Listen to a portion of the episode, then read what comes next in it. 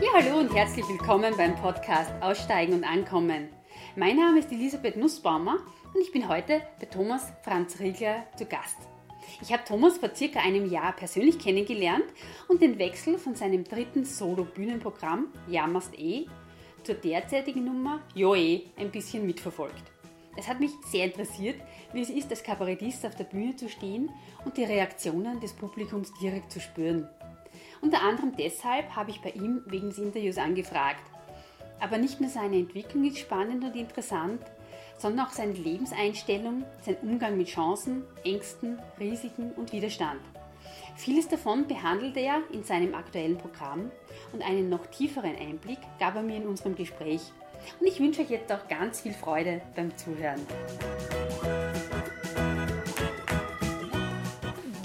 Jetzt hergefahren bin zu dir, ähm, habe ich die CD drinnen gehabt im Auto und die zwei Lieder, die mir jetzt stark in Erinnerung geblieben sind oder, oder sehr eingeprägt, äh, prägsam waren, war das Lied für der Schule und das zweite mhm. Lied ähm, mit den Handytipseln im Auto. Mhm.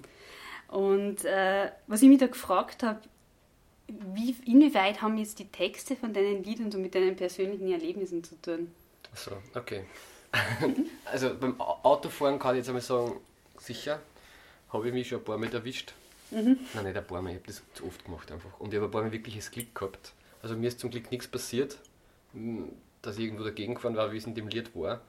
Aber ich habe wirklich ein paar Mal Glück gehabt, sowohl als Fahrender als auch als Fußgänger. Also wenn es beim Zebrastreifen, gerade gestern wieder, gehe ich drüber, der hat mich einfach gesehen, weil er gerade beim Rechtsabbogen und Zebrastreifen schnell aufs Handy geschaut und der hat mich dann gesehen und hat ganz gar bremst. Mhm. Und das ist halt, also ich sehe, das geht relativ schnell, dass man es übersieht und ich habe ein paar Mal Glück gehabt und ich bemühe mich, das nicht mehr zu tun. Ja. Und deswegen ist das Lied entstanden halt. Bei dem Thema Schule, naja, wir waren alle in der Schule, nachdem wir in Österreich eine Unterrichtspflicht haben, mhm. kommt uns ja keiner aus.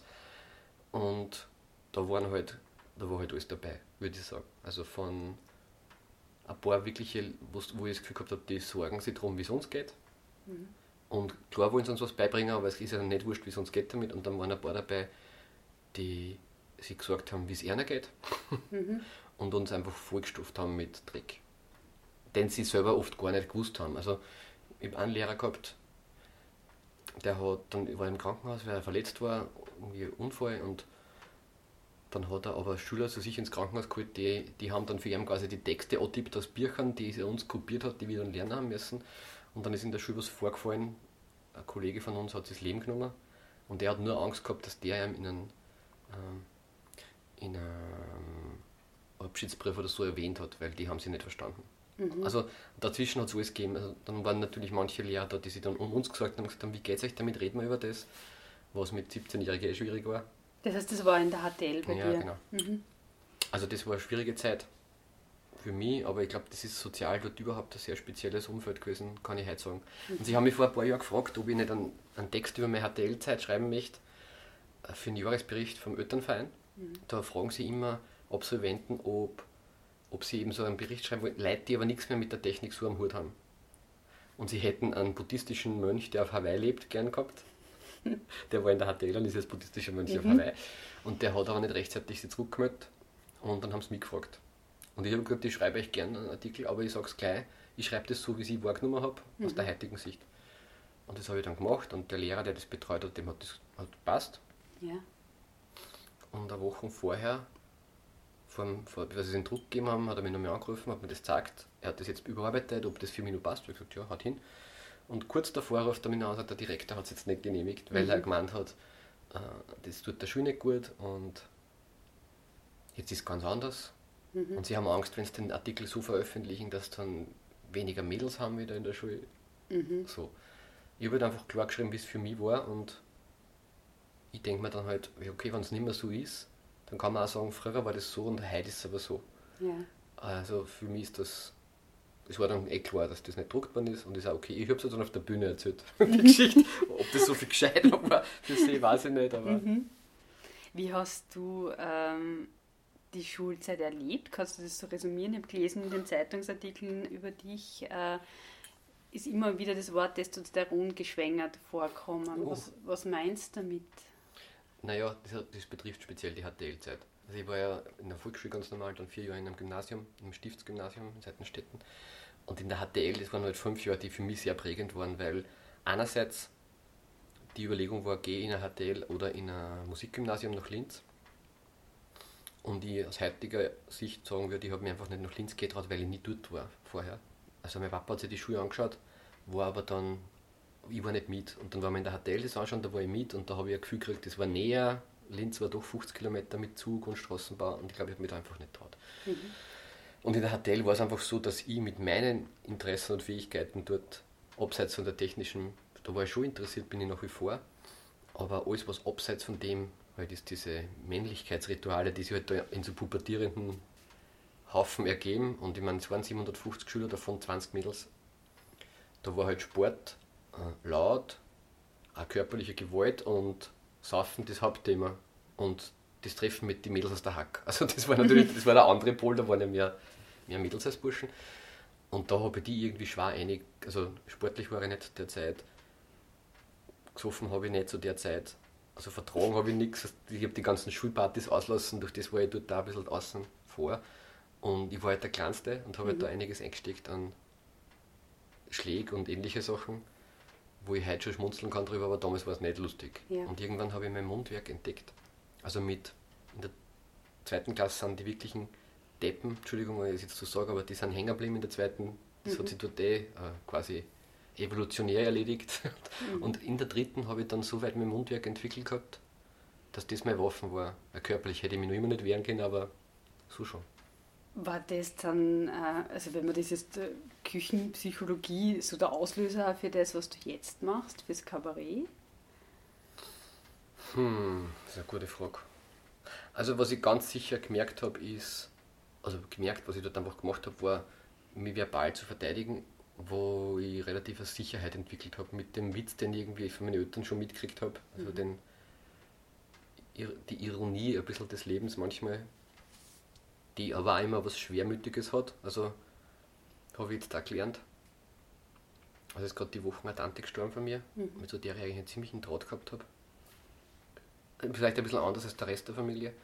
Und die hat, war voll lustig einerseits und hat aber irrsinnig schwere auch dabei gehabt. Und in dieser Bandbreite, ich sage mal, je weiter man das auseinander treiben kann, im eigenen Ich, umso spannender ist ja das, was man erzählt.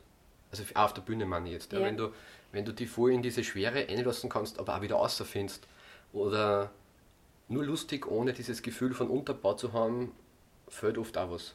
Mhm. Und es sind oft sehr Leute, die eben einen großen Witz auf der Bühne haben, sind oft sehr melancholische, manchmal depressive oder ja, also recht schwermütige Leute auch, Clowns mhm. auch voll oft, aber die, die eben beides auf die Bühne bringen, ja. weil es halt zum Menschsein gehört.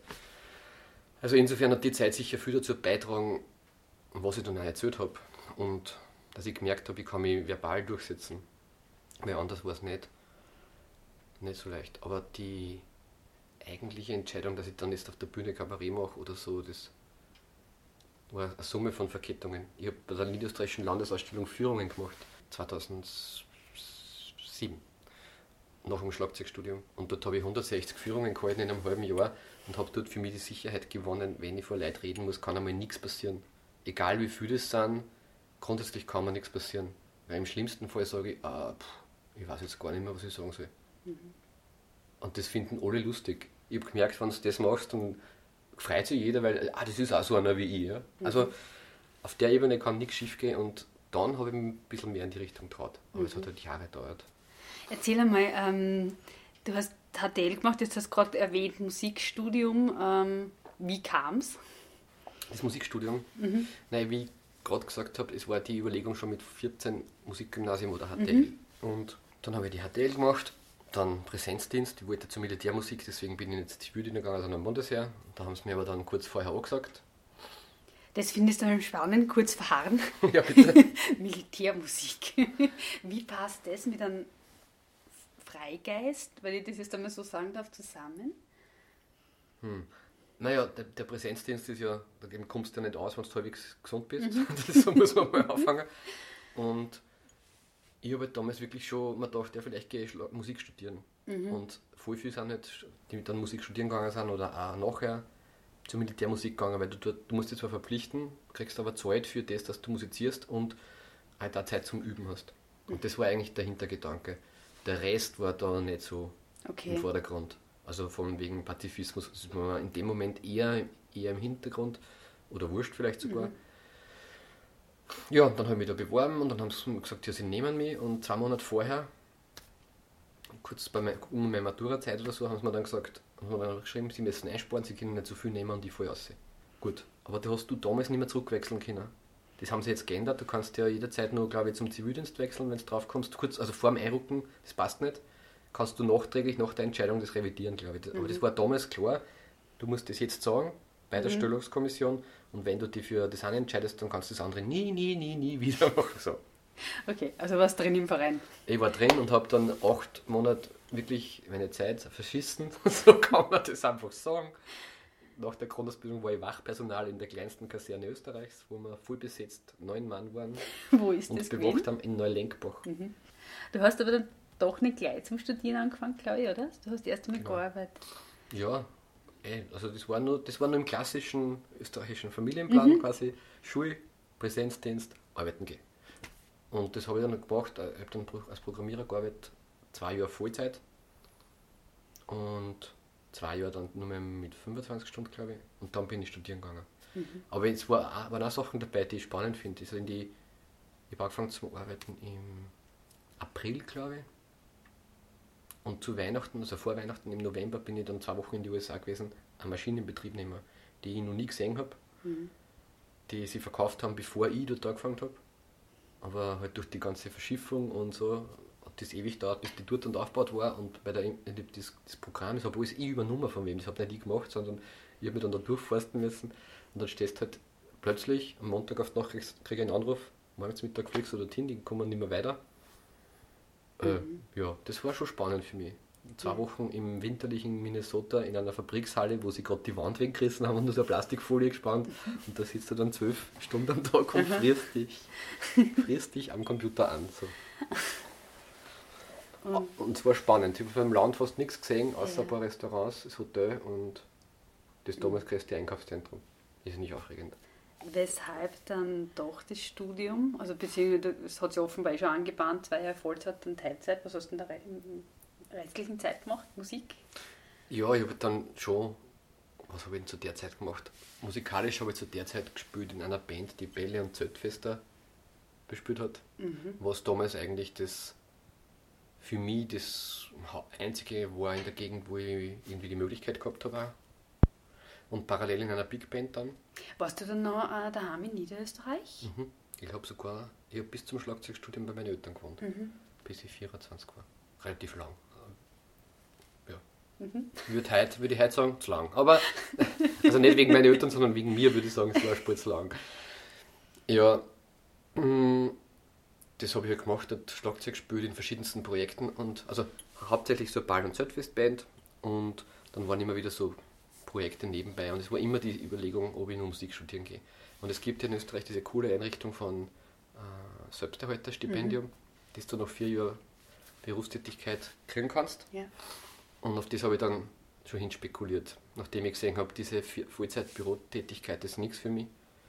Und es gab einen Lehrer in der HBLA, wo meine Schwester war, Musiklehrer, der hat immer so Projekte gemacht.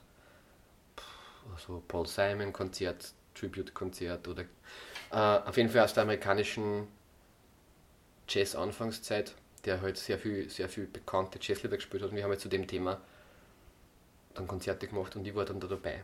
Und der Martin, der eben der Lehrer war, hat immer gesagt zu mir, Thomas, magst du das nicht nur überlegen und studieren gehen? Das war gut für dich. Und der hat mich erm- ermutigt, das zu tun. Und er war eigentlich auch der Einzige in der Zeit, der das gemacht hat.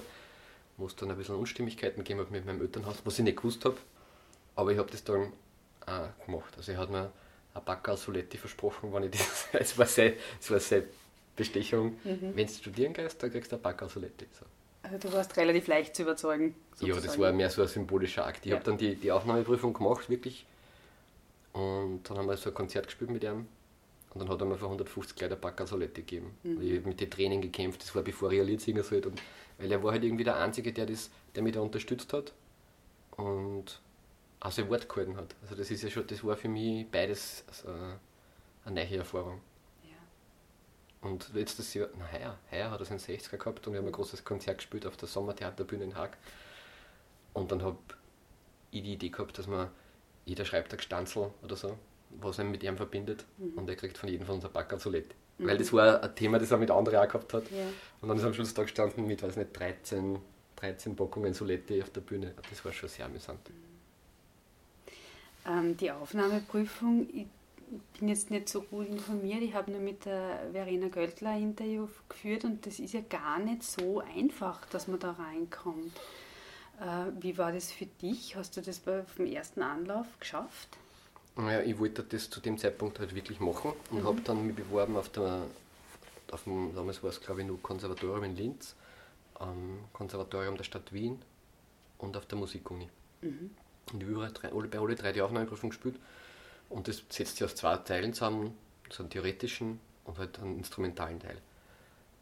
Und ja, die Bewerber sind immer mehr.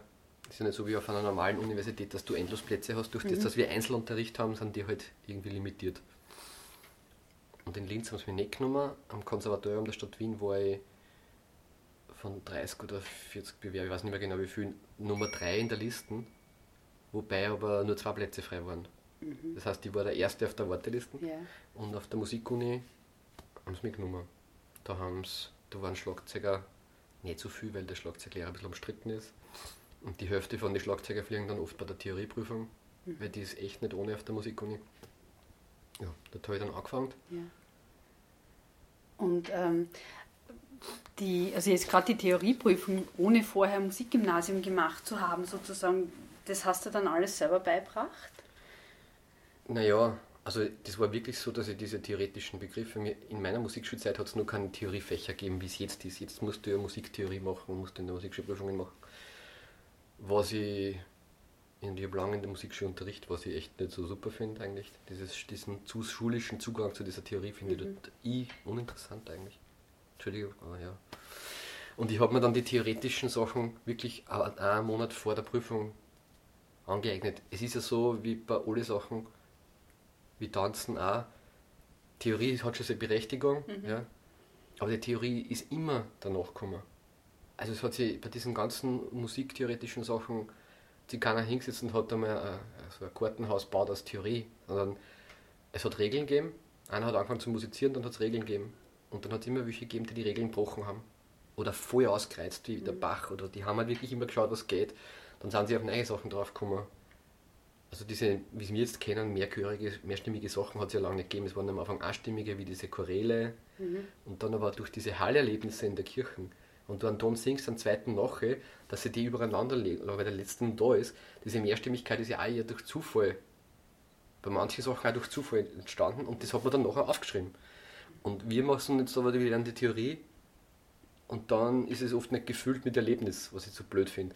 Und für mich war es jetzt so, ich habe halt musiziert vorher aus Spaß, mit viel Experimentierfreudigkeit und die Theorie hat dann quasi nur das benannt, was ich ja eh gemacht habe. Nur die auf der Musikuni bei der Aufnahmeprüfung, da steht halt dann dort, voll peinlich für die meisten Musiker wahrscheinlich heute, ich habe nicht gewusst, was ein Quart-Sechstakkord ist oder ein Sechstakkord. Ich habe das seit Jahren verwendet beim Spielen, aber ich habe nicht gewusst, was das ist. Ja. Das war sehr peinlich und dann ist aber Wochen vorher hat eine andere Freundin Aufnahmeprüfung gehabt für Musikerziehung, glaube ich. Und die haben mir gesagt, was beim Test gekommen ist, ungefähr von der, vom Inhalt her. Und das ist ja dasselbe Aufnahmeprüfungstest. Wir kriegen das dann nur mit anderen Beispielen. Und dann habe ich gewusst, auf was ich mich konzentrieren muss. Und dann habe ich halt mit Schwitz, Schwitzen so wie das bestanden. Okay. So.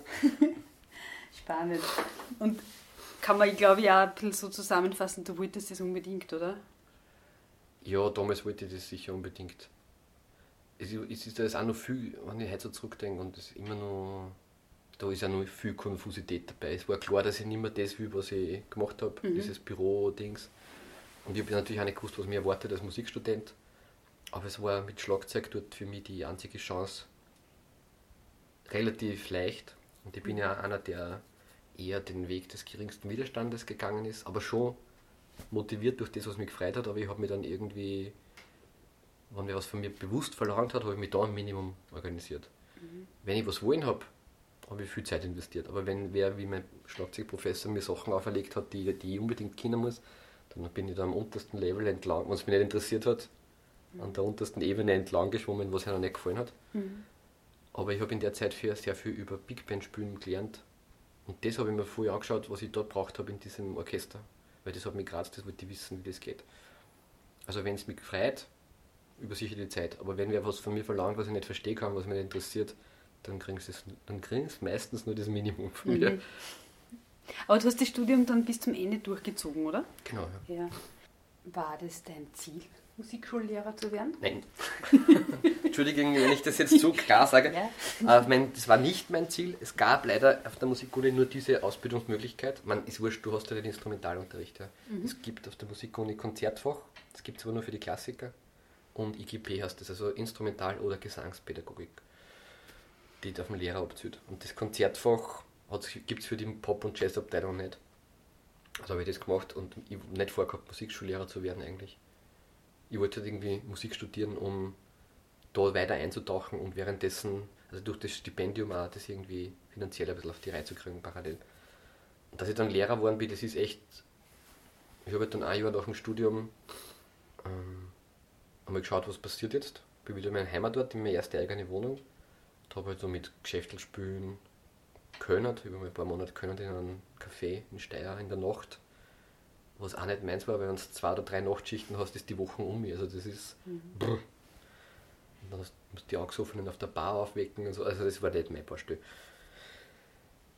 Und dann habe ich gehört, dass da hat mir ein Schlagzeuglehrer Kollege geschrieben, hey, da im Waldviertel suchen wir einen Schlagzeuglehrer. Und ich habe mir gedacht, aha, naja, kann ich mir mal anschauen. Und ich war zufällig im Stift Göttweg bei dieser glatt und verkehrt Musikwerkstatt, die es da gibt. Und habe mich dann mit der Direktorin in Krems getroffen in der Woche. Und die hat mich dann engagiert. Dann war ich jetzt, bin ich ins Waldviertel in Musikschule gefahren ab Herbst. Und am ersten Unterrichtstag hat mich dann von Weidhofen an der Ibs der Direktor angerufen, jetzt sie suchen auch wen. Und dann habe ich in der zweiten Woche ich schon zwei Schulen gehabt. Also die im Waldviertel zwei Tage mit Übernachten auf der Couch. Mhm. Und dann am Mittwoch noch in Weidhofen nach zwei Jahren habe ich dann die Waldviertler Musikschule gekündigt, weil es einfach, es ist weit zum Fahren gewesen und in Weidhofen haben es mir mehr Stunden gegeben, mhm. weil man gedacht, ja. beides ist mir zu viel. Und insgesamt hast du es dann vier Jahre lang gemacht, oder? Nein, acht. Acht sogar. Mhm. War acht Jahre. Es ist nicht so, dass ich das Unterrichten nicht mehr hat. Oder ich mag Kinder auch total gern, ich komme mit den meisten total zusammen. Aber ich bin kein Freund von Schulsystemen zurzeit, weil ich keins noch gefunden habe, das mir entspricht oder wo ich das Gefühl habe, das passt halt so. Und die Musikschule hat auch ist eine Institution wie alles andere, wie jede menschliche Gemeinschaft. Genauso gibt es dort äh, Reibereien oder gibt es dort so einen Leistungsdruck. Du musst und dann gibt es so Wettbewerbe und da müssen die Kinder gut anschneiden, damit die Musikschule gut dasteht, damit sie viel Schule kriegt und viel Geld vom Land. Und das Ganze ist ja gefördert das heißt, es ist ein Drittel Land, ein Drittel Gemeinde und nur ein Drittel Schulgeld zahlen die Eltern, was für die Eltern super ist, aber halt überall, wo die Politik dann, was, die wollen Ergebnisse sehen. Mhm. Durch das äh, gibt es dieses Prüfungsding, weil nur zum Spaß fördern wir es nicht. Und das ist der Knackpunkt für mich, wo ich schon unrund wäre, weil ich habe das als Kind zum Spaß gemacht. Ja. Und wäre das nicht gewesen oder hätte ich mehr Prüfungen machen müssen, wäre ich wahrscheinlich irgendwann ausgestiegen. Dann wäre ich heute nicht da, wo ich bin. Warst, warst du selbst auch in einer Musikschule, ganz normal, klassisch? Ja, voll. Also ich habe mit sechs Jahren, da ist ein Fehler passiert, das war richtig, weil bei uns hat man eigentlich mit sieben Jahren anfangen dürfen. Sie haben es dann erst gemerkt, dass, mit, äh, das war, dass ich viel zu jung war, also viel, weil der Jahr mhm. zu jung. Ich habe dann ein Jahr Blockflöten gespielt und das hat mir recht leicht von der Hand gegangen, das nächste Jahr dann schon Geigen. Und dann habe ich relativ bald im Kirchenorchester gespielt, da war ich wirklich ein kleiner Stuppe. Dann noch, irgendwann noch Kirchenorgel angefangen und also ich habe so Elektroorgel zu Weihnachten gekriegt einmal, dann habe ich Orgel gespielt und dann habe ich mal ein bisschen Kirchenorgel gespielt und zwei Messen in der Kirche begleitet. Und dann mit 15 Schlagzeug, wo das andere dann eher uninteressant geworden ist. Mhm. Das Geigenspielen hat mich dann nicht mehr so interessiert, das war nicht so cool. War das der eigene Wunsch, Geige zu lernen? Dann mein, mein Lehrer, also früher war das in der Musikschule alles ein bisschen kompakter, da hat es nicht für jedes Instrument einen Lehrer gegeben.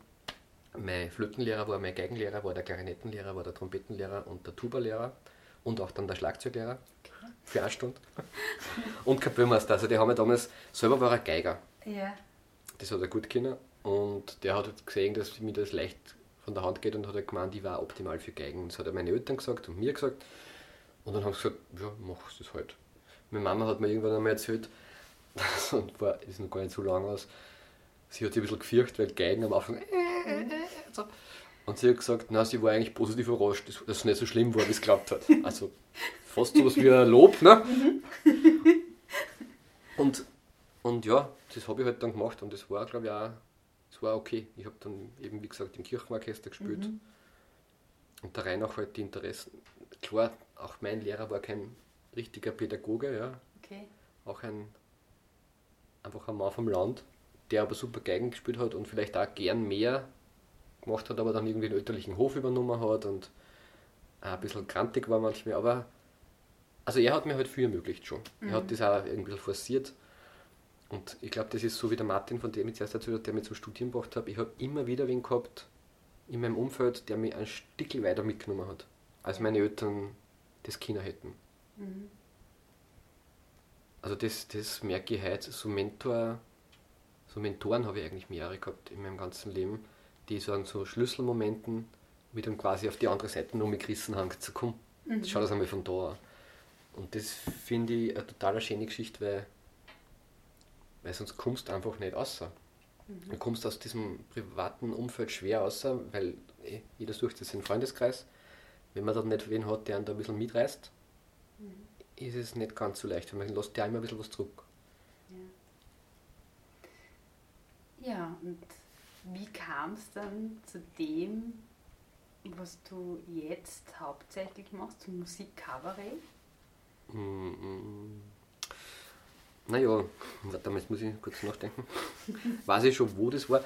Also ich habe ja eben im Waldviertel unterrichtet, mhm. in der Musikschule. Und da gab es die Waldviertler-Gruppe Storhort und Bad Zwach, die so Volksmusik, ein bisschen so Crossover-Volksmusik gemacht haben, mit ein bisschen Pop und ganz dezenten Hauch jazzige Einflüsse. Mhm. Und die haben probt in Traunstein im Waldviertel. Im manchmal im Musikheim, wo ich Schlagzeug unterrichtet habe. Und die waren damals zu viert und eines Tages habe ich die halt dort kennengelernt. Und die haben aber vorgehabt, dass sie die Band umstrukturieren. Also einer hat aufgehört und der zweite dann auch. Und dann haben sie wen gesucht. Und die haben halt mich kennengelernt und haben sie dann angeschaut, was ich so mache. Da haben ein paar Lieder geschickt von mir. Und dann haben sie die zwei, die halt noch da waren, gesagt, sie wollen die Band neu formieren und sie hätten nur zwei andere, ob ich Lust hätte dabei sein. So einfach war das. Und dann haben wir das gemacht. Also ich habe dann das erste Mal meine eigenen Lieder mit einer Band gespielt. Mhm. Habe ich ungefähr ein Drittel bis oder ein Viertel bis ein Drittel vom Programm war von mir. Und habe das erste Mal vorn, bin vorne auf der Bühne gestanden und mitmoderiert. Das heißt, vorher Schlagzeuger sitzt ja hinten. Und ich habe schon das Problem entdeckt mit einer Band, mit der ich gespielt habe. Tusculo hat die Gassen. Mhm. So ein bisschen Rock, Pop, so mit irischem Einschlag ein bisschen und da habe ich in den, in der, im Revival von der Band ich dann Schlagzeug gespielt und ich bin dann hinten gesessen manchmal und der Wolfgang moderiert vorne und dem wenn dann selber was einfallen tat. Und man kann aber nichts sagen. Und dann haben wir ein Konzert gespielt, da habe ich schon gemerkt, ich sage jetzt was, weil ein Mikrofon habe ich ja gehabt und das hat, ist aber nicht so gut angekommen, weil das eigentlich nicht geht, dass da von hinten wer Vierer. Okay. Das geht ja nicht. Das muss der vorne machen. Aber wenn das der vorne nicht richtig umkriegt, dann bin ich hinten auf Nadeln gesessen und mir gedacht, bitte Hilfe dieser Druck war da und mit der Band aus dem Waldviertel habe ich das dann einfach nicht nur dürfen, sondern da war das auch erwünscht. Und das ist gut angekommen. Also das Publikum ist super gut eingestiegen drauf, mir hat das taugt und es war sehr lustig. Das war 2009 und da habe ich auch in dem Jahr eine Frau kennengelernt und die hat dann nochmal gesagt zu mir, das war dann meine Freundin zu der Zeit, die hat dann irgendwann nochmal gesagt, 2010, warum probierst du nicht einmal selber was? Da musst du niemand fragen musst nicht fragen, ob das, weil es ist schon in einer Gruppe mit fünf Leuten und vor allem, wenn man dazukommt zu einer Band, hat man am Anfang nicht so viel Mitspracherecht. Was ich deppert finde, aber ist so, ist, ist menschlich halt so. Mhm. Ähm, und da sind halt manche Sachen ausdiskutiert worden oder geht nicht, kann man nicht machen oder lieber nicht. Oder dann entschuldigt sie nachher wer für einen Text, den ich geschrieben habe, was ich auch blöd finde, wenn sie einer von der Band beim. Ich habe also zu Kirchenlied einmal geschrieben, über Kirchenerfahrungen und da war halt einmal ein Pfarrer da, der hat das nicht so taugt. Religionslehrer haben das cool gefunden. Mhm. Und dann hat sich halt einer von der Band bei ihm entschuldigt, für, also wird das relativieren wollen, was ich blöd finde. Jedenfalls hat die, die, die Karin damals gemeint, hey, probier doch einmal selber was. Und das war, glaube ich, Oktober, November 2010. Da habe ich fünf Lieder gehabt, oder vier. Und habe mir am selben Tag einen Premierentermin ausgemacht für den 1. April 2011. Mhm. Und habe ich gewusst, da habe ich jetzt einen Auftritt. Allein. Wo hast du den ausgemacht? Das war in Weidhofen an der Ips, eben mhm. da, wo ich im damaligen Steirer Himmel hat das geheißen, ja. ein Lokal, ein Mini-Lokal mit gutem Bio-Essen und einem kleinen Gewölbekeller, den gibt es jetzt wieder. Mhm. Der heißt jetzt aber anders, der heißt jetzt, äh, weiß ich nicht. Na, Peter Köller heißt der, genau. Mhm. Ähm, und dort habe ich meinen ersten Auftritt gehabt. Da haben 55 Leute Platz gehabt, das war voll.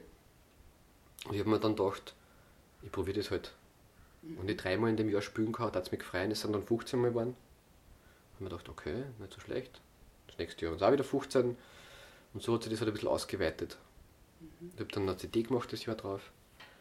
Und das Lustige für mich war, dass halt keiner gewusst hat, was auf, was auf sie zukommt. Also weder meine Freundin, nur meine Eltern oder Geschwister, keiner hat. Das habe ich in meiner Küche daheim zusammenbastelt. Mhm. Da habe ich dann da hingesetzt und habe geschaut, was passiert. War das eher ein Konzert oder war das schon mit, mit Kabarett-Elementen? Kann man das überhaupt so definieren? Ja, das ist schwierig zu. Also für mich ist die Grenze sowieso nicht so leicht und so klar. Aber was ich damals gemacht habe, ich habe meine Instrumente, meine vielen Instrumente gehabt, das Klavier auf der Bühne und da bin ich den ganzen Abend an dem Platz gesessen und habe immer ein bisschen so Geschichten und Gedanken. Ich finde, inhaltlich ist es nicht so, von der Art ist es nicht so viel anders. Jetzt bin ich ein bisschen mobiler auf der Bühne einfach. Mhm. Spüre ein bisschen mehr so, auch, aber ein paar so Rollenthemen gibt es, wo ich andere Personen darstelle oder so. Es hat sich ein bisschen in die Richtung entwickelt, durch das ist es jetzt mehr Kabarett als früher. Ganz am Anfang habe ich es genannt Musik und Geschichten. Mhm. Äh, dann das zweite Programm hat dann Musik Satire kassen und ab dem dritten habe ich jetzt Musikkabarett genannt. Aber es ist von der Art und Weise, was ich mache, nicht so viel Unterschied. So war das halt. Wie war das Gefühl bei der Premiere, bei der ersten? Wie ist es da, alleine dann auf der Bühne zu stehen? Die Leute wissen nicht, was zukommt. Äh, auch die, das private Umfeld.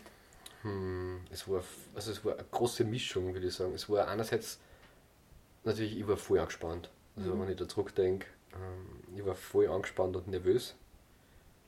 Und habe mich natürlich auch voll drauf gefreut, weil das doch das erste Mal, dass da 50 Leute kommen, nur wegen mir. Also so, der Ego-Part freut sich natürlich auch, ja. da kommen 50 Leute und zahlen jetzt Eintritt, weil sie das hören wollen, was ich erzähle und sie wissen nicht, was auf sie zukommt. Und ich habe auch nicht genau gewusst, wie lang es wird. Ich glaube, ich habe das daheim durchgemacht, aber diese Texte, die ich da zwischen den Lieder gehabt habe, waren nicht ausgecheckt ganz. Mhm. Da habe ich gewusst, was für Thema und schon was für Fakten und so. Aber wie lang es wirklich wird, und ich glaube, es war voll lang. Es waren sicher zwei, zweieinhalb Stunden insgesamt. Ja, es war ein spannendes Erlebnis.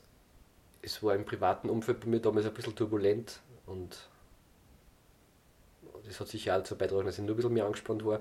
Und ich kann mich noch erinnern, den Tag, wie ich heimgekommen bin, dann irgendwann in der Nacht. Ich war mir voll gefreut einerseits, aber ich war erschöpft. Und zwar so erschöpft, dass ich mich ins Bett gelegt habe und einen Schüttelfrost gekriegt habe. Ich bin im Bett gelegen mir hat das so ganz gerissen, mir war so mhm. kalt und ich kam mir nur hin und den Gedanken, erst wenn das jetzt mal so ist, dann kann ich das nicht machen. Das, das wird nichts. Also ich habe gemerkt, wie mir das zugegangen ist. Mhm. Und ich glaube, einen großen Teil von der Energie, die ich dort verharzt habe, war aber auch in der Angst, würde ich heute sagen, ja, in der Angst, wie die Leute reagieren oder was schief geht oder wobei mir das nicht bewusst war. Mhm. Also ich habe so eine Anspannung gehabt, ich habe auch voll Schädel weg gehabt dann nachher. Mhm. Ich war einfach so angespannt und da habe ich so viel Energie verhatzt, ja. dass ich erschöpft war, wie wenn ich einen Marathon gerannt habe. Mhm. Wie ist denn das jetzt? Denkt man dran ähm, vor einem Auftritt, wie es ist, wenn es nicht ankommt, wenn man ans Scheitern? Ist das präsent? Ähm, ja, also es ist auf jeden Fall präsent, dass das eine Möglichkeit ist. Ja. Jetzt ist es ja so, also bei diesen ersten zwei Programmen hat keiner gewusst, was auf sie zukommt. Ich habe ja. das auch keiner erzählt. Ab dem dritten habe ich dann, beim dritten habe ich mich mal getraut, dass es einer Person vorspiele. Mhm. Der Sigrid, die ist selber auch arbeitet mit Schauspielern, kommt aus dem Theaterumfeld und das hat ein sehr feines Gefühl, also Gespür auch mhm. an Sachen, die zwischen den Zeilen passieren. Ist das dritte jetzt schon das äh, Jahr eh? Nein, es ist das vierte eigentlich schon jetzt. Ah, okay. Firmas Day war dann Nummer drei. Mhm. Die, und vom Jahr gibt es jetzt einen kurzen mhm. Trailer genau. seit kurzem. Ja. ja. also das dritte war das erste Mal, als ich es wem vorher gesagt habe, mhm. um, um zu schauen, geht sich das aus? Also hat das einen Bogen, ist es langweilig, ist es langatmig und so. Und beim vierten habe ich mir jetzt schon wen dazugeholt, der mir ein bisschen begleitet hat, einen Schauspieler, einen Vitus Wieser. Aber trotzdem weiß man es nicht. Also der hat, mit dem habe ich, hab ich das vorgestellt und sagt, was ich mache. Und trotzdem weißt du nicht, wird das dann angenommen, wie wird es angenommen. Und von der ersten Vorpremiere bis zur Premiere, da habe ich es siebenmal gespielt, glaube ich. Weil ich einen Monat Zeit gehabt habe. Und es hat sich voll verändert. Mhm. Der Inhalt nicht so dramatisch, aber es ist einiges ausgeflogen, weil es zu lang war. Und die Reihenfolge der, der einzelnen Themen habe ich draht auf Anraten von Vitus eben, weil er gemeint hat, es wird leichter annehmbar. Mhm. Also ich habe am Anfang dieses Feedback gehabt von dem Programm, dass es immer besser geworden ist. Vom ersten Moment bis zum Schluss ist es immer stärker geworden und, und was ja auch eine schöne Entwicklung ist. Aber nach der ersten Vorpremiere waren in der Pause ein paar Leute, die, hm, naja, es war jetzt schon ein wenig so, na, das ist, weil ich ja verkleidet auf die Bühne gehe und da haben sie ein bisschen mit dem hadern schon viel. Mhm. Wenn ich mit einem roten, was würde der, der steht mit einer Perücke und einem roten Kleid auf der Bühne. Das war für viele befremdlich und mhm. sie kennen mich halt als Mensch. Also ich bin auf der Bühne, wenn ich meine Geschichten erzählt habe und Lieder gespielt habe, bin ich nicht so viel anders wie jetzt. Ich bin ein bisschen lauter vielleicht manchmal oder vielleicht ein bisschen frecher, aber im Großen und Ganzen bin ich dasselbe. Und da war ich halt das erste Mal auch optisch anders. Und ich glaube, das hat manche ein bisschen irritiert am Anfang. Mhm. Aber das haben wir ganz, habe ich glaube ich ganz gut hingekriegt jetzt. Also mit Drehen von dem Ganzen und wie damit tue. Aber klar, es ist immer, wenn ich dann her am Schluss, dass wer in der Pause drüber geredet hat, äh, ich weiß nicht, klar überlegst dann, okay, ist es jetzt, liegt es jetzt daran, dass sie verstört hat? Oder habe ich es, oder, oder und, habe ich es äh, zu vorsichtig präsentiert, weil wenn ich jetzt aufgehe und mache das halbherzig, weil ich mir selber unsicher bin, mhm. kennen sie die unten doppelt nicht aus. Einerseits sind sie verstört vom Bild vielleicht ja. und dann spürt man aber auch, ohne drüber zu reden, das ist jetzt nicht ganz da. Wie machst du das? Also ich kenne das von, von, vielen Leuten, die irgendwie auf der Bühne stehen oder muss gar keine Bühne sein, aber die äh, vor Publikum etwas machen. Pickst du blöderweise den einen raus, der aufsteht und geht und nicht die 99, die sitzen bleiben und begeistert sind. Wie geht es dir damit? Hast du das auch? Ja, das ist ein, das ist ein Erfahrungswert, den kenne ich. Ja. Also gerade, ich mag es ganz gern, wenn ich vom Publikum ein bisschen was sehe. Viele sagen, die wollen das nicht, die wollen diese schwarze Wand, weil mhm. sonst spüren sie es für eine Person. Hat auch was, aber ich mag das nicht, weil ich das Gefühl habe, ich falle in ein großes, tiefes Loch. Ja, und also wenn da so eine schwarze Wand vor mir ist, dann ich kann mich schwer orientieren dann. Das mag ja. ich nicht. Aber ich, mir hat auch weiter erwischt, dass ich, wenn ich ins Publikum schaue, die anschaue, die krantig drin sitzen, oder der Gesichtsausdruck zumindest so ist. Und das ist aber, habe ich bis jetzt gelernt, einfach eine Konditionierungsfrage. Also das ist was, das kann man relativ un, leicht umlernen. Mhm. Das ist eine Fokussache. Spiel es für den, will den, der vielleicht nur so schaut, zwar wie wenn er das interessiert war, aber das ist ja sein Tagesgesicht, ne? Ja. also der Alltags, mhm. will ich den überzeugen, dass es eigentlich eine gute Sache ist? Ja. Oder will ich den, denen es eh taugt, einfach meine ganze Hingabe und Aufmerksamkeit schenken? Weil ich kann sowieso keinen überzeugen. Mhm.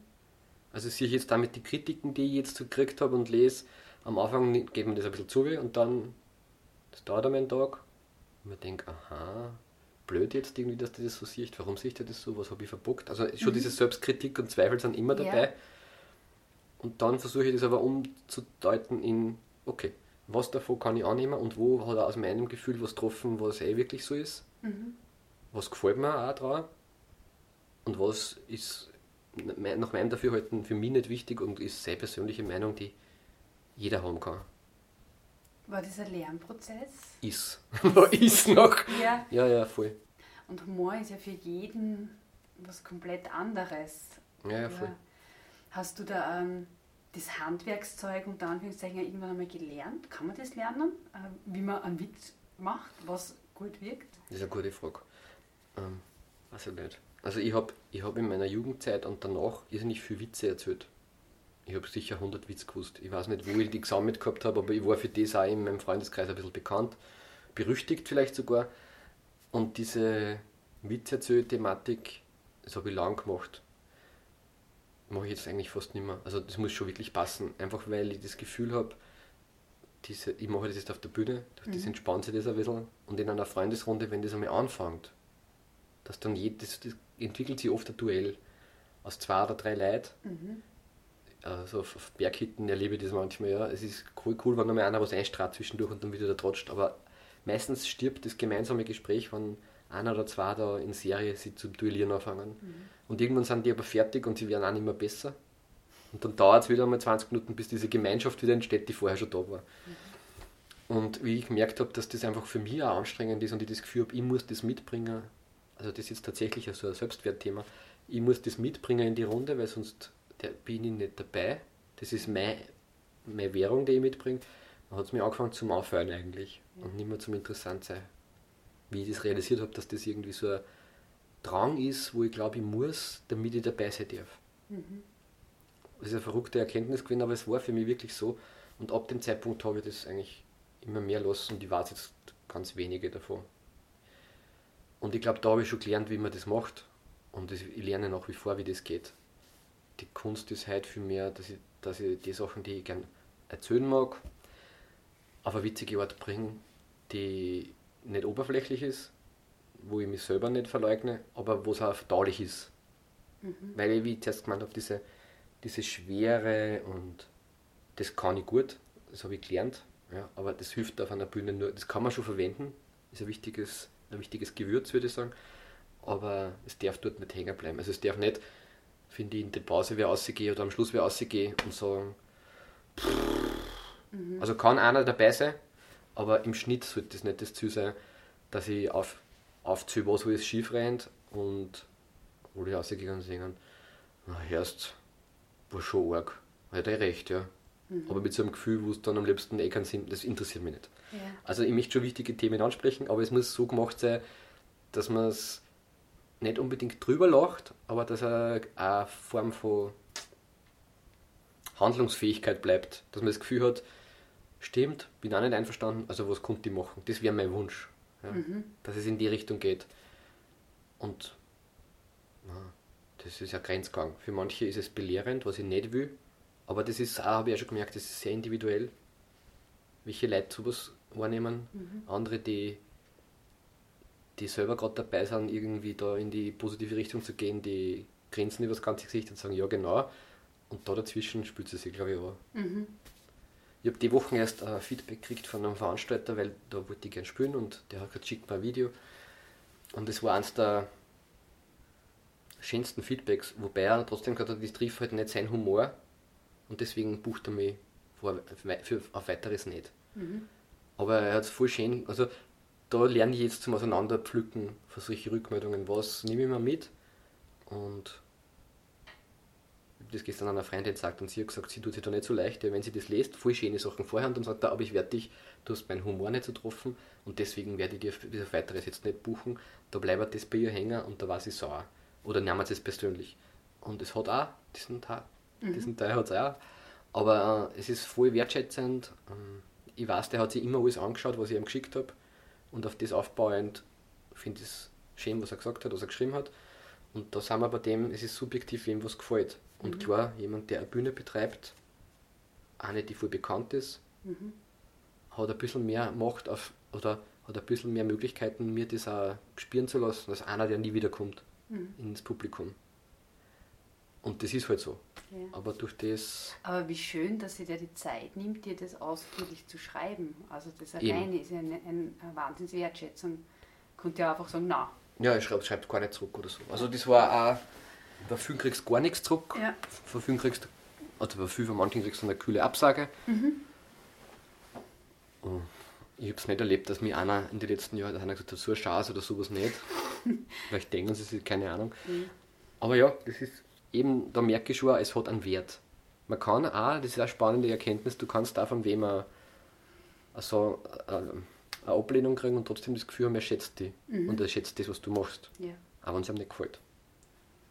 Wie war denn der Schritt jetzt? Also ich, ich habe es jetzt nur natürlich von, von, deiner Homepage und von dem, was man so öffentlich von dir sieht, ein bisschen mitverfolgt und haben mal ein Bild gemacht und habe jetzt so ein bisschen das Bild so von den kleinen Bühnen, jetzt quasi in die Kulisse, also nach Wien, in die große Stadt und, und äh, sehr viele äh, größere Häuser, die man kennt.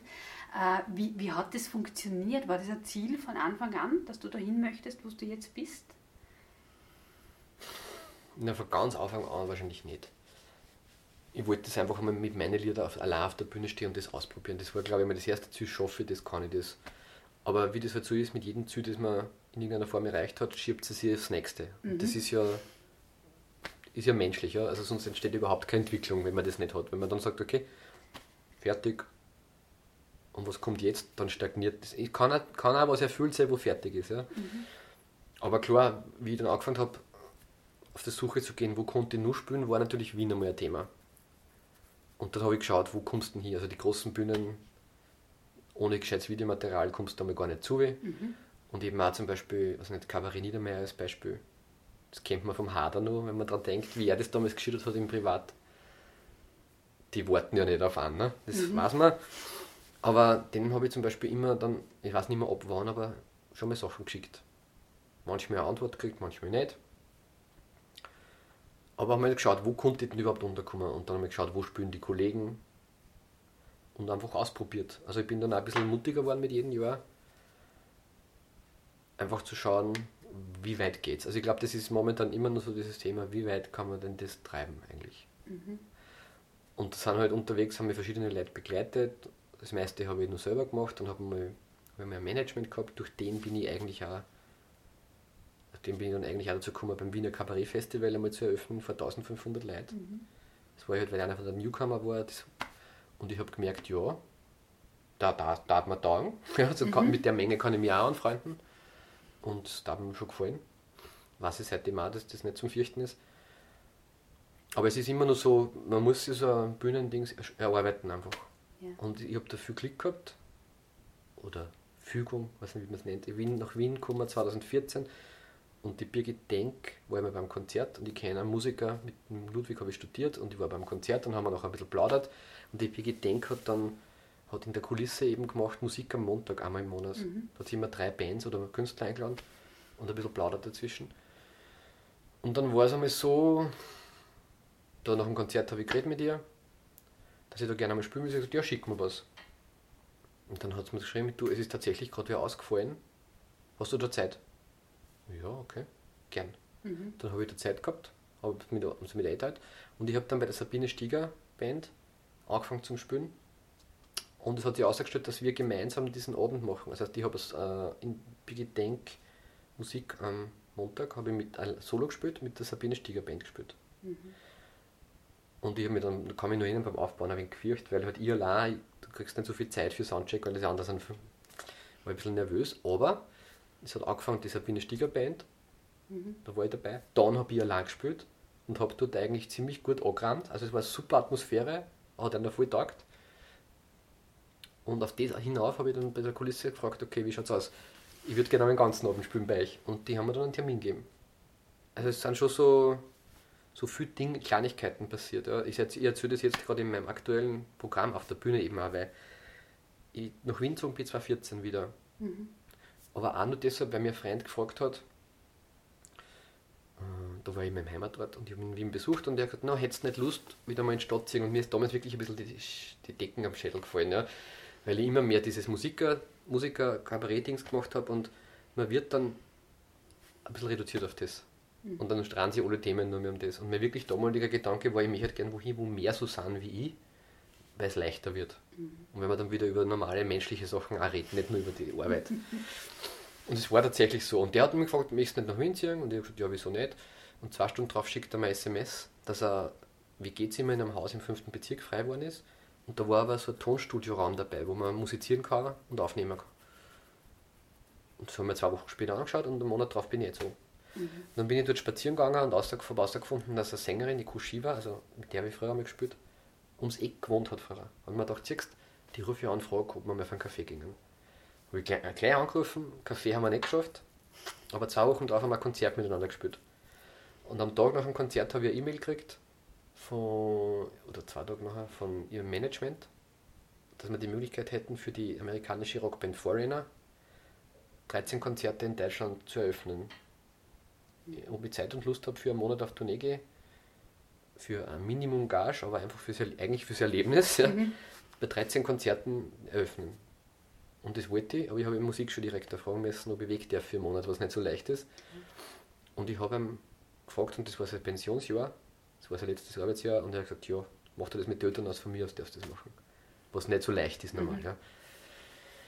Und so war das dann. Einen Monat später sind wir in Deutschland auf Tournee gewesen und haben 13 Konzerte eröffnet im der Alten Oper in Frankfurt, im Zirkus Krone in München, im Admiralspalast in Berlin, in Freiburg. Also von Süddeutschland bis Hamburg war irgendwie alles dabei. Mhm.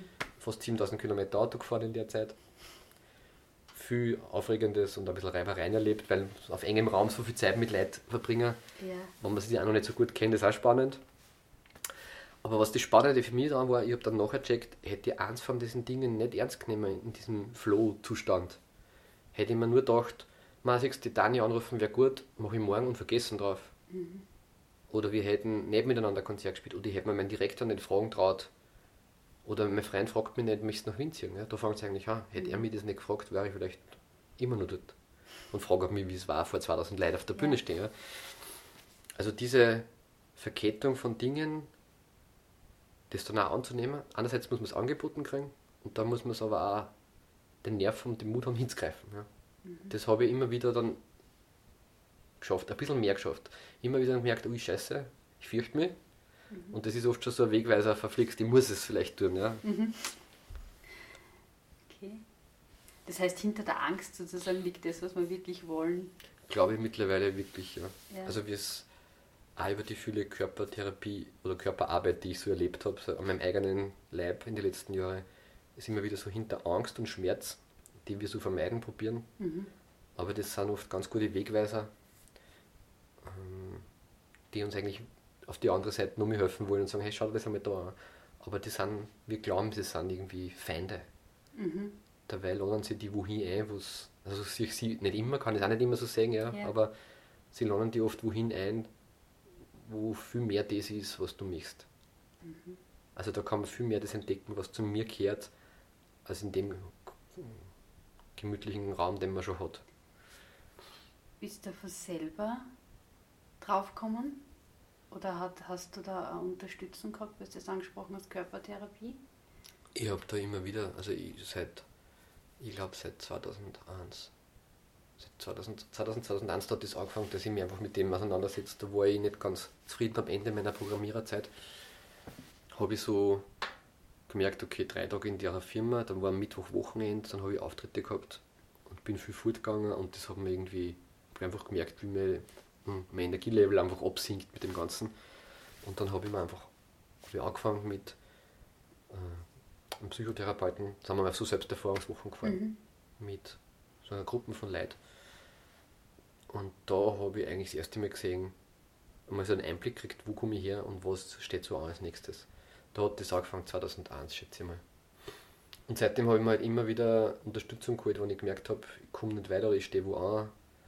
Und für mich ist auch körperliche Schmerzen und Angst waren für mich große, große Limits, Ja. ich mal. Also da ist bis heute manchmal so, wenn ich körperlichen Schmerzen spüre, dann habe ich mich halt von was abhalten lassen. Und ich bin aber dann draufgekommen mit, das ist noch nicht so lange aus, wie man das Kind voll viel Kopf gehabt, so Verspannungskopfschmerzen, Migräne, ähnliche Zustände. Und ich habe mir geglaubt, wenn ich in der Früh munter wäre und mir tut der Schädel weh, ist der Tag schon, ist schon gerannt. Ja. Ich stehe auf, denke mir, Alter, das wird nichts mehr. Da habe ich schon gewusst, bis auf die Nacht wird es mehr, dann nehme ich vielleicht ein Schmerzmittel oder ich übergib mich, weil es so weh tut und dann schlafe ich ein und am nächsten Tag ist es im besten Fall wieder gut. Das war so ein Ritual. Und dann ist mir das passiert, ist wirklich passiert, auf einer Hochzeit habe ich gespielt mit einer Band, ich glaube es war ein Ball, wo ich um halb fünf Uhr aufbauen gefahren bin und mir hat mein Schädel weh da und ich habe schon drei Schmerzmittel genommen und es hat nichts geholfen. Und ich komme dorthin und dann denke ich mir, wie soll ich das bis halb drei durchstehen in der Früh. Und dann haben wir aufgebaut und dann haben wir so Gaudi gehabt beim Aufbauen, dann habe ich vergessen drauf, dass ich Kopfweh habe. Ich würde es wirklich so sagen, ich habe drauf vergessen, um halb acht war es weg und um halb vier wollte ich immer noch nicht haben. Und das habe ich tatsächlich erst, ich habe mir immer gedacht, wenn das anfängt in der Früh, wird es immer ärger und so. Und dort war so ein Einschnitt, Schnitt, diese Leichtigkeit und diese Freiheit, die wir gehabt haben, hat mich mit meiner Aufmerksamkeit komplett weggezogen von dort und dann hat sich das entspannt. Und da habe ich mir gedacht, okay, Thomas, diese 30 Jahre, die du jetzt glaubt hast, das ist so, äh, ist es vielleicht gar nicht so. Ja? Und so, so, Sachen haben wir dann ein bisschen zum Hinterfragen angefangen. Ja. Und es ist tatsächlich so, ich werde halt auch oft einmal munter mit Verspannung oder Kopfweh. Und ich weiß aber, wenn ich mich bewege, wird's, ich hätte nie, war nie auf die Idee gekommen, wenn ich mich bewegt habe, hat es nur mehr weh da, dass ich da über diese Barriere muss und das erlauben muss, dass es jetzt weh tut und dann wird es gut. Hätte ich nie geglaubt. Habe ich so nicht gelernt, habe ich so nicht gesehen. Ja? und diese Erkenntnisse haben mir dann immer gesagt, okay, hm, hm, Ja. vielleicht ist das ein ganz guter Hinweis. Aha. Wie geht es dir denn jetzt, wenn du dir das anschaust, eben was du erreicht hast? Du hast so quasi die, die Schritte gemacht und viele Auftritte, auch auf großen Bühnen und so. Wie geht es dir jetzt damit momentan? Hm. Also jetzt Punkt 1 ist, glaube ich, ich, ich, ich zelebriere das noch ein bisschen zu wenig. Also ich feiere das ein bisschen zu wenig, glaube ich. Mhm. Das ist einmal das Erste. Ich bin schon so von der Gewohnheit her nur so, wenn was fertig ist, wo ist das nächste und zum Glück setze ich mich jetzt fast regelmäßig hin und schreibe mir auf, für was ich dankbar bin. Das ist einmal ein wichtiges mhm. Ding, ja. weil das, das ist nicht Routine nur. Das ist noch nicht ganz normal bei mir. Und da fangen wir halt dann oft ein bisschen zum Vergleichen an oder auch zum ich wir haben dann ein bisschen zum Zwiebeln kantig werden, wo ich mir denke, na geh komm, es könnte schon ein bisschen schneller gehen, gerade wenn man ein neues Programm präsentiert hat. Na, geht schon jetzt durch, geht, geht es so endlich was weiter und so. Und es geht was weiter und es passieren Sachen, die mhm. vor zwei Jahren nicht passiert waren. Manchmal würde ich es gerne beschleunigen, aber ey, hinsetzen und einmal sich freien drüber, das tue ich nicht oft genug wahrscheinlich. Mhm. Das ist sicher so ein Thema. Großes. das kommt immer wieder mal. Ja, und eben, aus dem man sieht dann, man sieht dann immer nur das, was man gerne noch haben möchte. Und was möchtest du gerne noch haben? Das, ich glaube, man kann es reduzieren auf eine Kleinigkeit, mhm. eine große Kleinigkeit, die, wo ich sicher sehr viel mit mir selber ausmachen muss, ist gesehen werden, so wie ich bin. Mhm. Das ist einmal Punkt 1. Ähm, und gleichzeitig, da sind wir jetzt an dieser Angst-Schmerzgrenze, gesehen werden, so wie ich bin und gleichzeitig aber die Unsicherheit akzeptieren, dass ich nicht weiß, wem das taugt. Mhm. Also, ich nehme mich da schon manchmal ein bisschen zurück, habe ich den Verdacht. Mhm. Und klar, ich neige dann dazu und ich glaube, da bin ich kein Einzelfall von Bühnenmenschen. Ja. Einerseits ist ein, sagen wir immer so großartig, ich mache das, weil ich will und es ist mir wurscht, wie die Leute darauf reagieren. Und jetzt ist diesen Teil gibt es, ist auch gut so, aber es gibt auch den großen anderen, der sagen, wenn alle sagen, es ist, ist ein Schatz, wie persönlich nehme ich das dann? Mhm. Und ich glaube, in diesem Spannungsfeld, die meisten, die sich auf der Bühne stehen, haben insofern ein bisschen einen Boscher, dass sie gesehen werden wollen, so wie sie sind. Aber wenn es das nicht akzeptiert werden würde, wie sie sind, sie es nicht aushalten würden. Also ich glaube, das, das, an dem arbeitet wahrscheinlich fast jeder Bühnenmensch oder jeder, der sich vor Leid stellt und je nachdem, wie trotzig man dann ist. Es gibt dann welche, die reagieren da mit Trotz und Verzweiflung, wenn es nicht so gesehen werden und haben ständig dieses virtuelle Feindbild vom Publikum. Mhm. Ihren wollt es mir nicht. Also da gibt es, glaube ich, eine ganz eigene Szene in der Theaterwelt auch, die genau dort diesen virtuellen Feind auch sucht, in Form von Kritikern oder Publikum. Mhm. Dann gibt es tatsächlich auch Kollegen, die das ganz offen sagen, sie wollen auf einer Bühne stehen, in einer Halle mit 5000 Leuten und wollen massig Kohle verdienen. Und dieser Teil ist natürlich, wenn man sich hauptberuflich auf was festlegt, der ist auch nicht unwesentlich. Mhm. Der ist natürlich auch dabei. Aber das ist eben diese Gratwanderung. Ja. Zu sagen, das bin ich, das mache ich. Und wenn ich das wirklich ganz gut kann, glaube ich, dass es Erfolg hat in irgendeiner Form. Mhm. Und gleichzeitig aber auch immer diese Vorsicht, so, was ist, wenn ich mich da jetzt voll so herzeige. Äh, also du machst die angreifbar. Fix. Ja brauche ich da jetzt nicht erzählen, das wirst du nämlich an wissen. Aber ja, man macht sie halt dann, man sagt sie und das ist dieses ambivalente Verhältnis dazu. Also gesehen werden für das, was man macht und gleichzeitig äh, aber die Garantie haben, dass man für das auch geliebt wird. Scheiß, das ist ein Scheißkombi. ja, das ist eine spannende Kombination. Mhm. Und so, so klar habe ich das äh, noch nie betrachtet. Finde ich sehr spannend. Aber es ist es wahrscheinlich.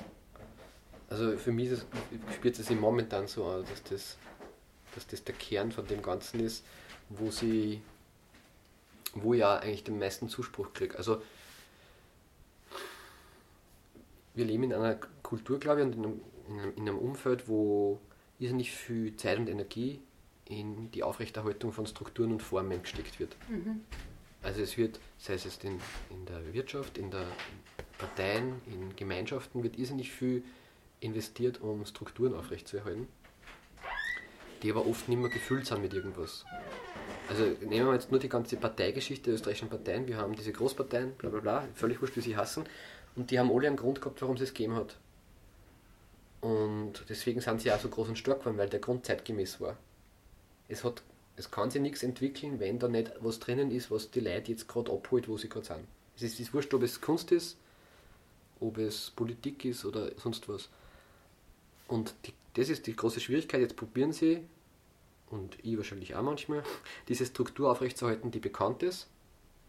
Und da rennt aber der Großteil der Energie ein mittlerweile. Also ich bin jetzt kein Kampffeminist. Ja. Ich finde wichtig, dass es auf der Ebene Leute gibt, die sich dafür einsetzen. Das ist nicht mein Baustelle. Das weiß ich auch. Also ich muss mich da nicht jetzt lautstark dafür einsetzen, das ist nicht mein. Aber ich finde es gut. Aber es ist auch ganz wichtig, dass es wen gibt, dass der den Raum mal macht für das. Aber es ist dann wichtig, dass dahinter wer kommt, der den Raum auch füllt. Also ich habe manchmal den Eindruck, dass, und da werden mir jetzt wahrscheinlich ein paar nicht mögen dafür, aber ich habe manchmal den Eindruck, dass es auch Frauen gibt, die halt sich beschweren, dass natürlich die Männerwelt sehr dominant ist, was das ist Faktum, da brauchen wir nicht drüber diskutieren. Und dann aber auf dieser Ebene zum Kämpfen anfangen, statt dass sie sich besinnen auf das, was sie eigentlich vielleicht wollen, nämlich als Frau auch gesehen werden. Und einmal zu schauen, was bin ich als Mann oder als Frau. Und das mit einem Inhalt zu füllen, weil wenn jetzt nur da auf dieser Ebene mit Männern gekämpft wird um den Platz, das werden sie nicht gewinnen. Und wenn sie es gewinnen, dann gewinnen sie es mit Inhalten, die die Männer schon gehabt haben. Und wenn sie es dann kriegen, dann geht es einer im schlimmsten Fall so, wie diesen ganzen Oppositionsparteien, die dann plötzlich die Macht haben und nicht wissen, für was. Mhm. Also, das, das ist so, so, mein Zugang gerade. Ich merke, diese Strukturen leben und sind groß und stark. Und ich glaube, das ist durchaus was, was ich mir abschauen kann, dass ich meine Strukturen auch ein bisschen klarer definiere und sage, das bin jetzt die und das darf sich aber ändern. Aber mir ist voll wichtig, dass, dass es mit Inhalt gefüllt ist. Jetzt sind meine Kabarettprogramme oft auch ein bisschen inhaltsschwanger. Mhm. Das sagen manche ist zu viel. Dafür traue ich mir nicht so laut anschreien, du so, schaut her, wie super das ist. Ja, das ist so ein bisschen mein, an dem arbeite ich gerade. Andere sagen, schaut her, wie super das ist, und dann gehst du dorthin und ja, da kommt dann das Fernsehen, da kommt das Radio und dann fragt man sich nachher, warum kommen die da jetzt. Ja? Und ich meine das jetzt nicht als Neidgefühl. Ich finde, das sind zwei Dinge, die sie brauchen mhm. im selben Produkt. Nicht entweder oder. Und das ist, glaube ich, die Kunst unserer Gesellschaft in Europa oder in der West, nennen wir es westliche Welt. Wir haben leere Hüllen, mittlerweile sehr viel und wahrscheinlich rund 70 bis 80 Prozent der Gelder und Investitionen und Energie darin eine in Machterhalt dieser leeren Hüllen. Und wenn sie das nicht mehr stützen würden, dann wäre dann nicht recht viel dahinter. Das ist das, was mich nervt und das ist aber auch mein Gefühl,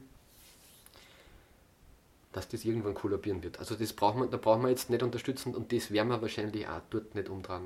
Mhm. Das ist mein, meine Vermutung und deswegen ist es mir wichtig, eher auf das zu schauen, wie stark kann ich meine Basis machen oder meinen Inhalt oder meine Werte stärken, dass wenn dann einmal, und diese, diese Sehnsucht ist da, also das würden vielleicht nur viel abstreiten, aber ich bin fest davon überzeugt, diese Sehnsucht, dass die menschlichen Werte und das gesehen werden, als Mensch nämlich schon im Alltag, dass das wieder mehr wird, diese Sehnsucht hat jeder. Jetzt wird es umgeleitet auf, ich hab das nicht, weil du es mir weggenommen. Mhm. Das ist jetzt gerade das große Machtthema. Und das, aber die Sehnsucht ist da. Wenn wir dann wieder draufkommen, dass wir das selber machen können, dann sind diese Hüllen wurscht. Also ich glaube, da, da wird es ist mein Gefühl gerade, da wird es auf dieser Ebene, wo es jetzt da oben, dieses ganze wen machen, werden wir es nicht lösen. Und darum glaube ich, also gestern wieder Demonstration, ich finde super, dass Leute auf die Straßen gehen und demonstrieren, ist nicht meins. Mhm. Ich kritisiere es nicht, aber wenn ich gestern so einen Flyer in die Hand kriege, da steht drauf, gegen den Strom, das, ist mir, das klingt mir schon zu anstrengend. Gegen den Strom macht überhaupt keinen Sinn. Mhm. Aber man kann einen anderen Strom sich aussuchen und den entweder stärken und den anderen sein lassen. Der wird automatisch kleiner, wenn das andere interessanter wird. Mhm. Also ich glaube, da kann man viel mehr Geld und Zeit und Energie dort investieren, als gegen einen Feind anzukämpfen. Es macht manchmal Sinn und es geht manchmal nicht anders, aber es ist nicht unbedingt mehr Baustelle. Das heißt, dein, dein Weg ist hinzu zu etwas. Das ist das, wo ich mich persönlich gerade hin orientiere. Ja? Und es fällt mir persönlich schon schwer genug. Mhm. Ich bringe im Programm das Beispiel, dass man wirklich, wenn du wahllos Leute fragst, was sie gerne wollen, voll viel antworten mit keine Ausländer, äh, keine Gießgebühr, keine Raucher oder keine Nichtraucher, es ist dann egal. Ja? Mhm. Frag wen, wen auf der Straße, was sie wollen, dann kriegst du ja die Antwort, was sie nicht wollen. Was sicher stimmt, das glaube ich auch und das ist ein guter Ansatz, um zu wissen, aber du darfst dort nicht stehen bleiben. Weil wenn du dann in eine Bar gehst und es fragt dich dann wer, was wollen sie trinken und du sagst kein Bier, mhm. musst du das nehmen, was du kriegst. Ja. Also ich finde zu sagen, das wollen wir nicht, ist wichtig, aber das ist nur der Einstieg. Mhm. Und ich, ich, ich, erwähne jetzt diese blaue Partei nur am Rande, aber das ist eine große Stärke gewesen, zu sagen, was sie nicht wollen, aus welchem Grund auch immer. Aber in dem Moment, wo sie dann die Möglichkeit gehabt hatten, für etwas zu sein, war es ruhig. Weil für geht, geht nicht. Mhm. Das Maximum sie haben, verbieten können und dagegen sein. Deswegen waren es meines Gefühls noch gegen das Rauchverbot. Ja, das war die erste Amtshandlung, die sie gemacht haben. Sie waren gegen ein Verbot. Oder man kann es nur ein bisschen überspitzt sagen, sie verbieten ein Verbot. Okay. Das ist, es war nicht für was, mhm. es war gegen. Und das kostet einen Haufen Geld, das kostet einen Haufen Energie und es führt nirgends hin. Mhm. Aber, und das glaube ich schon, es ist wie eine Sucht, es befriedigt was. Es befriedigt ähm, den Ist-Zustand. Es befriedigt das Gefühl, ich bin, es ist jetzt so und es stimmt, was ich mir denke. Also manchmal muss man sich einen Feind einfach erfinden, wenn man es nicht vorstellen kann, dass es keinen gibt. Und ich glaube, da, da baue ich, bin ich gerade dabei, umzubauen in mir, dass es viel gescheiter ist für was mhm. und da fällt der Widerstand. Das ist das Orge, das muss man, mal, das muss man sich einfach einmal nur, das muss man einmal gespürt haben. Wenn man für was ist, ist gibt es meistens keinen Widerstand. Erst dann, wenn wer andere dagegen ist. Aber sogar wenn ich für das bin, ist das, gibt es keinen Widerstand. Wenn ich aber gegen was bin, muss ich schon da Aufmerksamkeit hinlenken. Gegen das bin ich, da geht einmal 30% drauf und dann muss ich vielleicht dann die Energie aufbringen, für was zu sein. Und das sind so, das klingt jetzt mehr philosophisch, aber es ist extrem praktisch. Mhm. Für was sein liefert oft kein Gegner, sondern oft Mitstreiter. Und, und das ist ein anderes Gefühl. Weil gegen was sein liefert Sicherheit. Weil du weißt, da, da ist wer dagegen. Also, das klingt so verrückt, aber es ist ganz praktisch.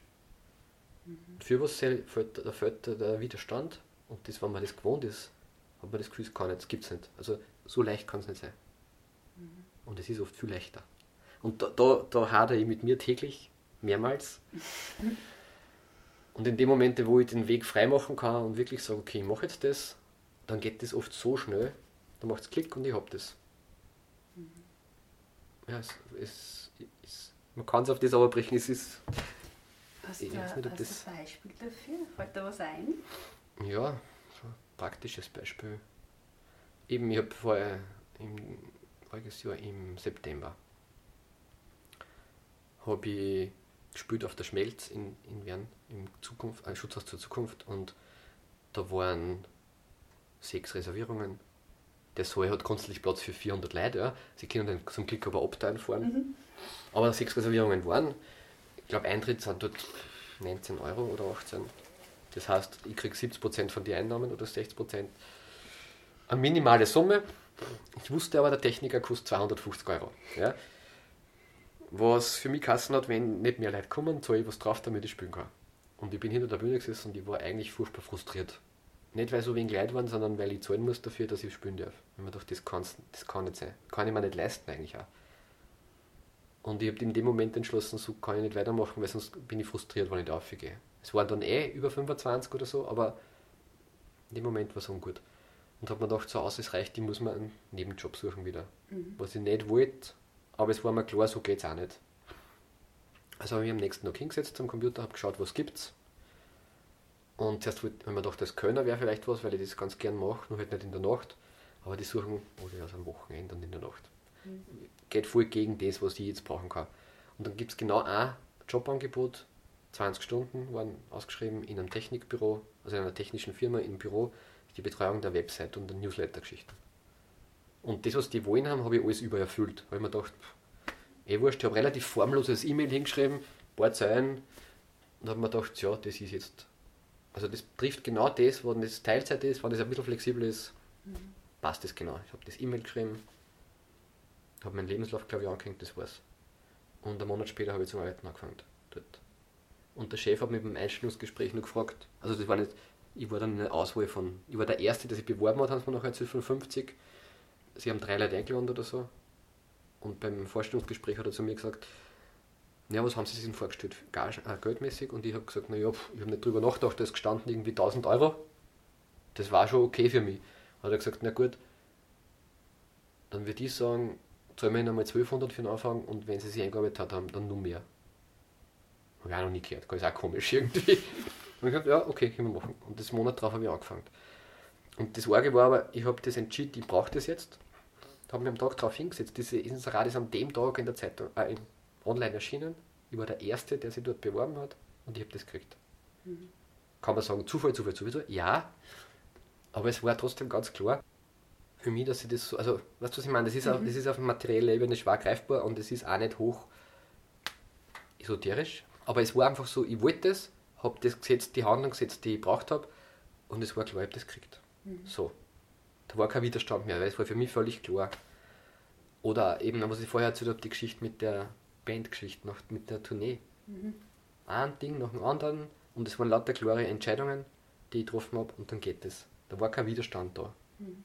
Der Widerstand war in meinem Geist, weil ich hätte dieses Gefühl zu glauben, dass mein Direktor vielleicht sagt, na, das geht nicht und so. Das war nur alles in mir. Ich habe gefragt und es war völlig klar, ja, sicher macht das. Also in Erwartung, der, dass der Feind quasi oder der Gegner da ist, da geht schon irrsinnig viel Energie drauf. Oder jetzt war ich in Deutschland spielen, das erste Mal allein, ich habe mir gedacht, puh, das ist da in der Nähe von Heidelberg, anderer Dialekt, verstehen wir dort überhaupt? Und ich bin hingefahren, angespannt, mir ist auch nicht so gut gegangen damit, ganz weit weg allein und, und nur vor Premiere, das heißt, ich habe es erst zwei oder dreimal gespielt gehabt, ob das dort funktioniert. Mhm. Und die Stimmung war super, es hat einen Volltag, das ist voll gut angekommen. Sie haben gesagt, sie haben 90% verstanden. Aber es hat einen Volltag und alles, was eigentlich der Widerstand war, war in mir. Es hat dort keinen gegeben.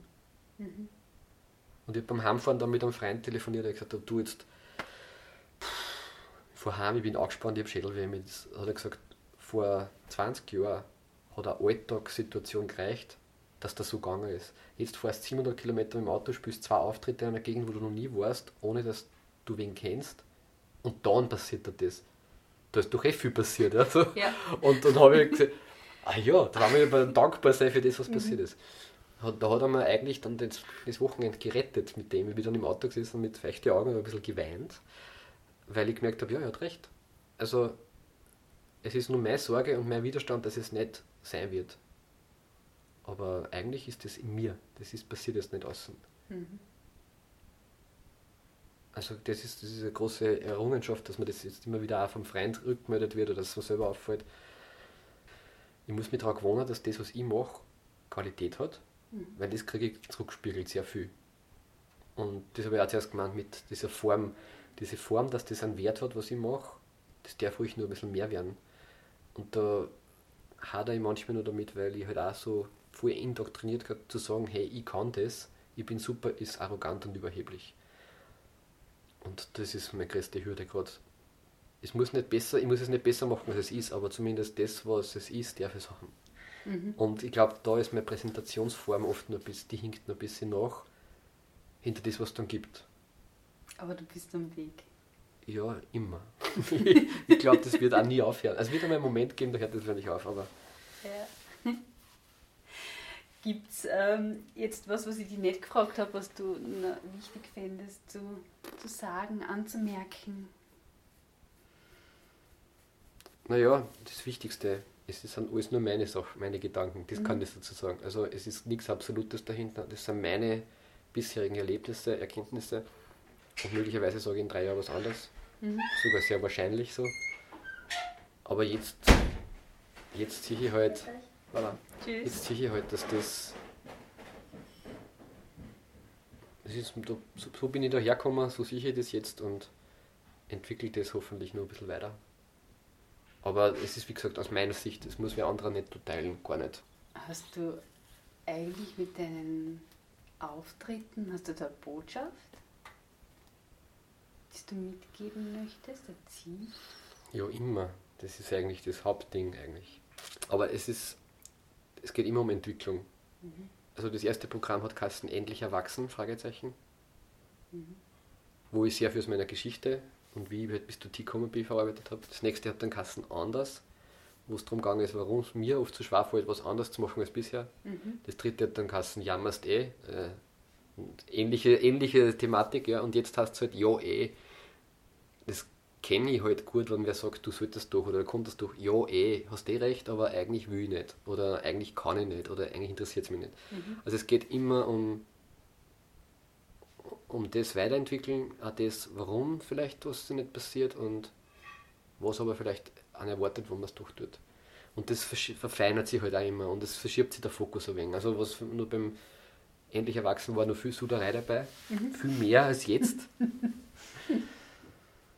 und jetzt geht es ein bisschen, es geht wirklich immer mehr in die Richtung, den Widerstand zu lassen und einfach wohin zu gehen. Also mhm. auf was zu, statt von was weg. Ja, dann sage ich vielen Dank fürs Gespräch, dass du so lange Zeit genommen hast. Ja, voll gern. Du merkst, dass die reden nicht ungern. Erst nach der Aufzeichnung des Interviews war ich in Thomas Weihnachtsvorstellung von Joe in der Kulisse in Wien. Und wie es auch im Interview gesagt hat, der Unterschied zwischen dem Bühnen-Thomas und dem normalen Thomas, so wie er sich im Interview gab, ist wirklich nicht sehr groß. Und das habe ich persönlich sehr sympathisch gefunden. Ich habe mich die ganze Vorstellung über wirklich keine Minute lang gelangweilt, sehr oft amüsiert, in manchen Themen auch wiedererkannt und über vieles einfach nur gelacht. Und ich empfand es als einen sehr bereichernden Abend, der noch länger nachwirken wird. Und wo ihr Thomas Franz Riegler persönlich und live on stage sehen könnt, findet ihr auf seiner Homepage unter www.tom-tom.at. Ja, und alle Gespräche zum Nachhören sind wie immer auf elisabethnussbaumer.at. Tschüss und bis bald!